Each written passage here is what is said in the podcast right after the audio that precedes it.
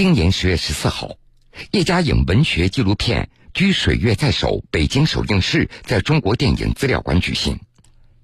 已经九十六岁高龄的叶嘉莹先生，一生坎坷，曾经历经战乱，在海外飘零数十载。在许多次人生的至暗绝望的时候，是诗词给了他无穷的力量，而他也用自己的毕生之力传承中华文化，阐述古典诗词之美。改革开放之后，叶嘉莹得以回到他魂牵梦绕的祖国，并且将自己的一生奉献给祖国的教育事业。不仅如此，去年叶嘉莹再次向南开大学捐赠一千七百一十一万元。二零一八年，叶嘉莹捐赠毕生积蓄一千八百五十七万元给南开大学，设立嘉陵基金，支持南开大学古典文化研究。再加上这次捐款，目前老人已经累计捐赠三千五百六十八万元。下面的时间，我们就一起听一听老人这一生传奇的故事。九十六岁诗词大家捐赠全部财产。我觉得这些人很无聊嘛，这些眼睛里面只有钱，他不懂学问。我这本来要跟你讲学问，看现在看样子你对于学问是没有兴趣的。一生劫难重重，幸有诗词慰平生。当你把你的悲哀痛苦用诗写下来，这是一件，就是说你内心也可以消解你的悲痛，也可以保存你的纪念。这是非常有价值、有意义的一件事。世纪老人半生漂泊，只为传承中国古典诗词。现在我每天工作到夜里两点，我还做了很多事情，我还写了很多篇文章。最近我没有把我的时间跟生命白白的浪费到，不是酒囊饭袋。诗词为平生，中国古典诗词大家。叶嘉莹，铁坤马上讲述。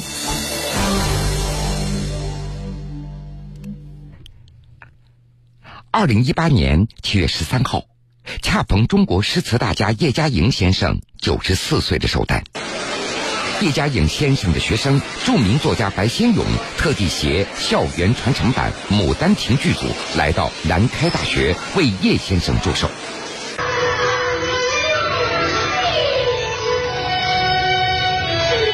就在自己九十四岁寿诞之前，叶嘉莹先生宣布，将个人全部财产捐赠给南开大学校友基金会，用于设立嘉颖基金，来支持中国传统文化研究。目前已经完成初期捐赠一千八百五十七万元。因为这次捐赠，一向不愿意在媒体前曝光的诗词大家，再次成为媒体关注的新闻人物。您捐钱这个事儿啊，可能大多数中国人会想，你又不是没有女儿，你有女儿，而且女儿也已经枝繁叶茂，你有自己的后嗣啊，那为什么不给他们留一笔？都我在加拿大的东西都给了他们，所有的都给了他们，不是没有给他们。您当时捐这笔钱，想到大家伙会这么关注？我本来也没有要他们公布，本来是我捐了就是捐了。这 是校友会咱们说出去的，周围包括这个舆论对这件事儿这么关注，您怎么看这事儿？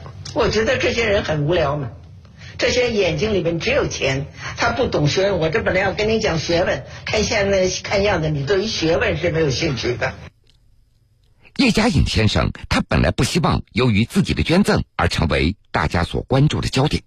更不喜欢因为谈论捐赠而让这个话题围绕着金钱而在打转。如果当被问到对金钱的态度，老人也毫不掩饰自己对金钱的轻视。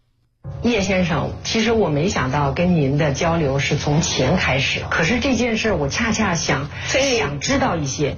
您是很有钱的人吗？为什么您我是辛辛苦苦的呃教书，而且我早年过很困苦的生活，你也听说过。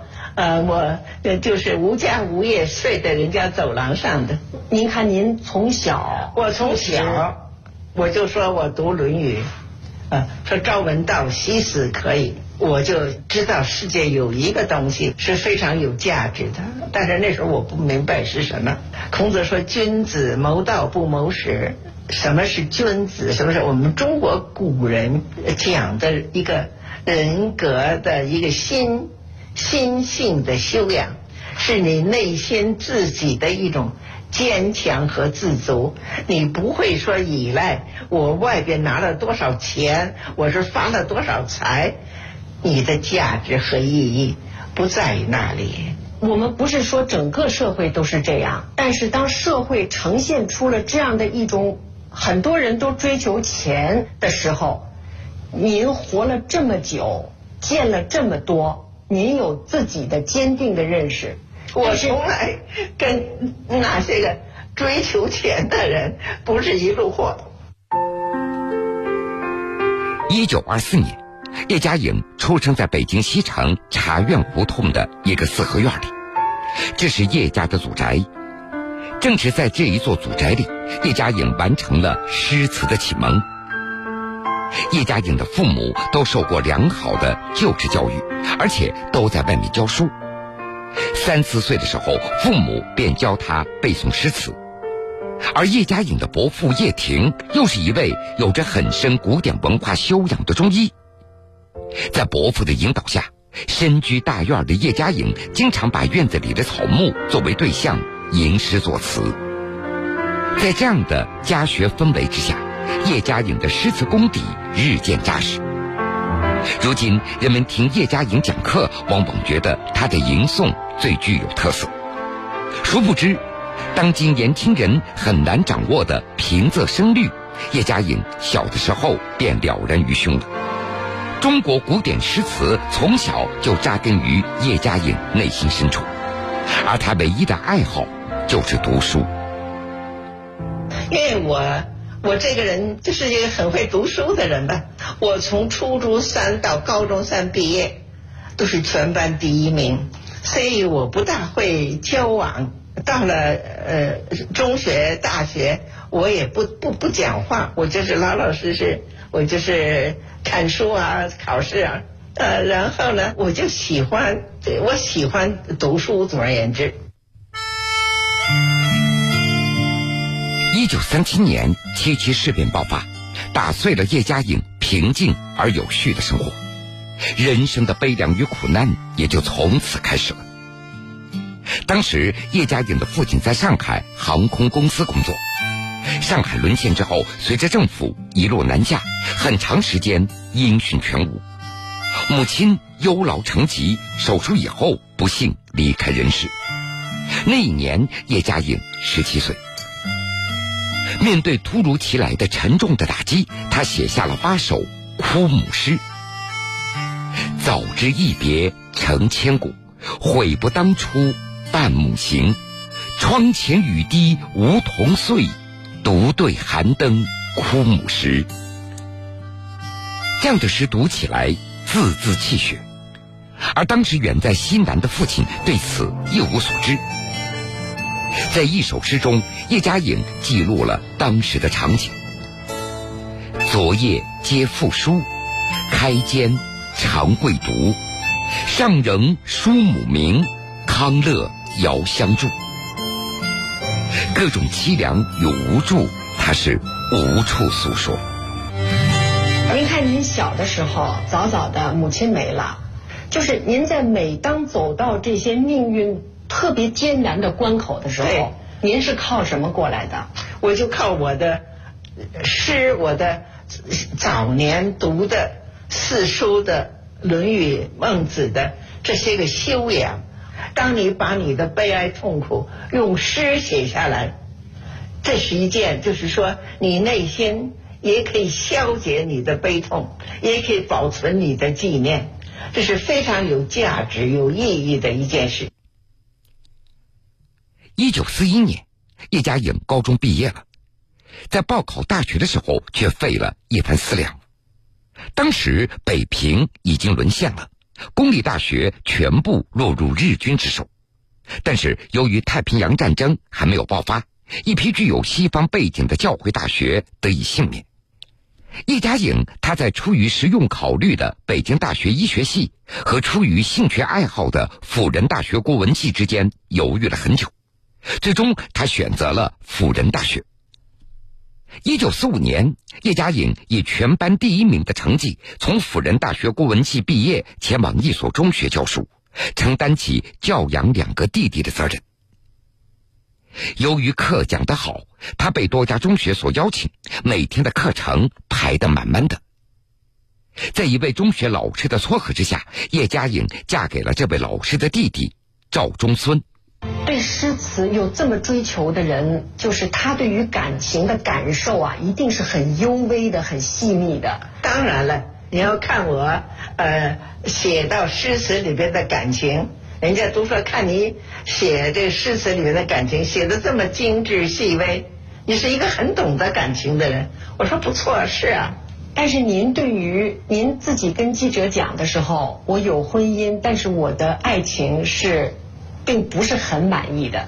我觉得我跟我先生结婚，因为他是失业、生病，就是早早就无以为生的时候。我说，如果是别的女子，就是平常曾经谈过恋爱、有感情的男子，现在又生病又失业，说不定都吹了。我是本来跟他没有没有任何的婚姻跟恋爱，可是他是对我很好，是在追求我。当他贫困潦倒的时候，我反而嫁给他了。所以我是以一种可以说是，呃，一种。善心一种呃不是不是爱情的心，一种善心去做的这件事情，大家听了都不大明白，但是我是一个傻瓜，所以这样就做了。一九四八年冬天，叶嘉颖随着丈夫来到台湾。一九四九年，丈夫因为白色恐怖而被逮捕。正在中学教书、孩子还在哺乳当中的叶嘉颖，也一度遭到调查和逮捕。并且失去了工作和住所，他不得不带着还没有满周岁的女儿投奔到一个亲戚的家里。这个亲戚家的面积也不大，母女两个只能够在过道里铺着一张草席安身下来。叶嘉莹在一首诗当中写道：“覆盆天莫问，落井是谁缘？圣府怀中女，深宵忍泪吞。”您带着一个孩子，寄人篱下，跟别人住在一起，但是又想维持自己的尊严，那个时候心里得多难受啊！那我就面对他，我没有说是怎么样，我也不是自己一个人哭哭啼啼的，没哭过啊，没有。那您真是坚强，哭是没有用处的。但是您那么出身那么清高的一个小姐出身。您出，您从小到大没受过这样的罪，素富贵，行乎富贵；素贫贱，行乎贫贱。这个《论语》上说的，我面对现实，我不是说，哎呀，我做了小姐，我现在就不能干这事，我什么事情都干着。因为所作的旧诗词被台湾大学中文系主任台静龙看到并且欣赏，由此叶嘉颖的生活也开始峰回路转了。一九五二年，他进入台湾大学执教。后来，叶嘉颖在三家大学任教。白先勇、席慕容、陈应真等一批知名作家都曾经是他的学生。而这个时候，被关押三年的丈夫也终于被释放出来。但是，经历过这场牢狱之灾之后，丈夫常年处在一个失业的状态。上有高龄老父亲，下面有两个年幼的女儿，养家糊口的重担全部落在叶嘉莹的身上了。我怎么上课的？要知道，我上午三个小时，就是两个小时上课，休息一个小时，再上一个小时，就整个四个小时在这个学校。回去吃完午饭，下午是另外一个学校。是叫了下午回来吃了晚饭，然后是夜间部。丈夫赵仲孙因为三年牢狱之灾，所以他早就有了远离台湾的想法。一九六九年，叶嘉颖和全家人移民到加拿大温哥华，受聘加拿大不列颠哥伦比亚大学。不过，他必须要接受一个挑战，那就是用英语讲课。那个时候是我最困难的时候，我每天要查生字，然后第二天去给人家讲课。可是我这人很用功，我每天查生字，每天查生字。这门课我教了两年，我不用查生字了。